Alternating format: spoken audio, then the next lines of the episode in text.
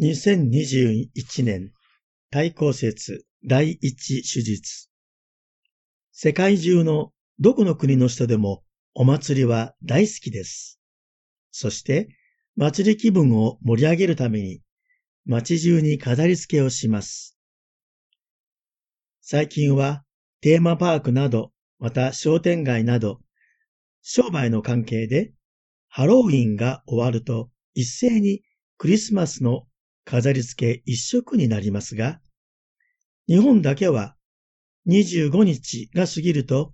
一斉に正月飾りに早変わりします。日本人は祭り気分を持ち越さないという習慣があるようです。祭り当日までの期間が祭りの醍醐味なのかもしれません。さて、クリスマスと聞くと、私も子供の頃は楽しいビッグイベントにワクワク、ウキウキした気分で、クリスマスプレゼントをもらえるサンタさんが来ないかと楽しみにしていました。しかし教会ではクリスマスの準備期間に天霊歴の名前がついています。対抗節です。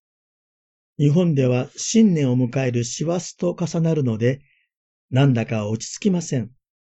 それでも、聖堂内やミサの祭服は紫の天霊色になり、クリスマスを霊的に迎える心の準備が始まります。紫という色は、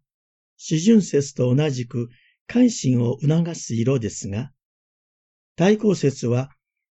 特別に紫の衣をまとう高貴なお方を迎えるのにふさわしい準備をする時なのだという緊張感を与えてくれます。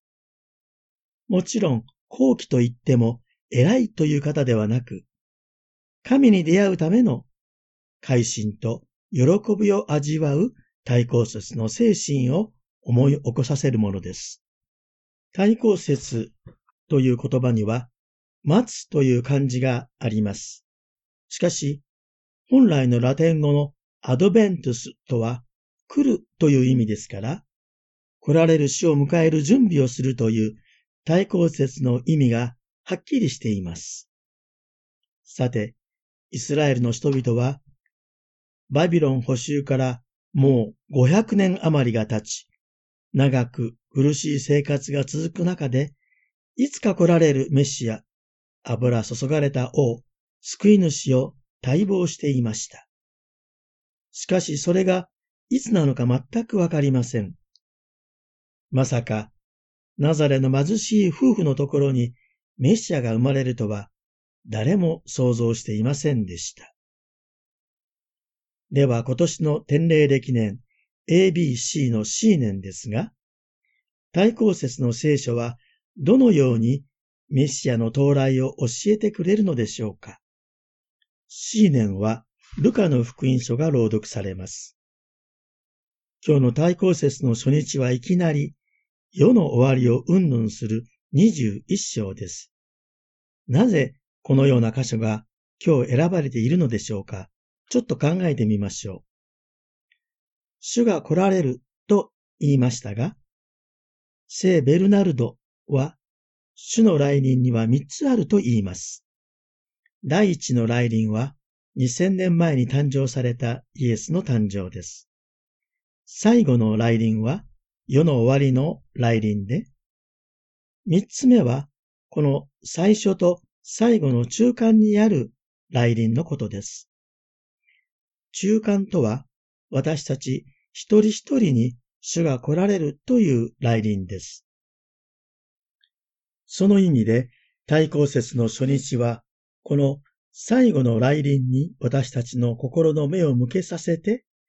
私たちが中間に来られる主の来臨をどのように黙想すべきかを考えるように、今日の朗読箇所が選ばれています。そこで、今日のイエスの言葉から、人の子の前に立つことができるようにという言葉に注目してみましょう。イエスは弟子たちに、天変地異が起こったら、人の子が雲に乗ってくるそのようなことが起こり始めたら、解放の時が近いから、身を起こして頭を上げなさいと言われます。今私たちに世の終わりのことと言われても、それがあると信じていても、あまりにも未来のことなので、自分と関係があることとして実感が湧いてきませんが、私はいつか死んだ時に神様の前に立つことがあるでしょうから、これは真剣に想像しなければならないことだと思います。とすれば、イエスが言われる身を起こして頭を上げるということは、今の私の生き方として受け取ればいいのではないかと思います。私たちキリスト者は、あてもなく生きているのではなく、解放の時、救いの完成を待ち望んで生きているのです。毎日悩んだり、悔やんだり、苦しいことや悲しいことに押しつぶされそうになりながらも、神からの恵みを信じて、毎日の事柄に正面から向き合い、身を起こして頭を上げて、それらをしっかりと受け止めていこうと、自分を奮い立たせること、これが身を起こして頭を上げるということではないかと思います。そのために、信仰の感覚というものが鈍くならないようにしなければなりません。聖書で、王獣や深酒や生活の煩いで心が鈍くならないように注意しなさいとありますが、それらが具体的には何を指すかは人によって違うと思いますが、とにかく、怠惰や誘惑に負けないで、神に信頼して生きる信仰の心を鈍らせないように注意しなさいということです。こうしていれば、いつでも人の子の前に立つことができるということではないかと思います。確かに、人の子の前に立つという場面を想像すると、緊張してしまいますよね。誰でも偉い人の前に立つとなると緊張しますが、ましてキリストの前となると、果たして正しい人間でなければならないのかと思いがちですが、幸いにそういうことではありません。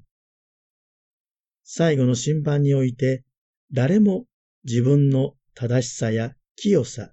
立派さによって合格となる人はいませんし、またそんなことはできないのです。なぜなら、最後の審判での合格ということは、人間の正しさによって実現するものではないからです。イエスの前に正しいものとして立つことを目指すのではなく、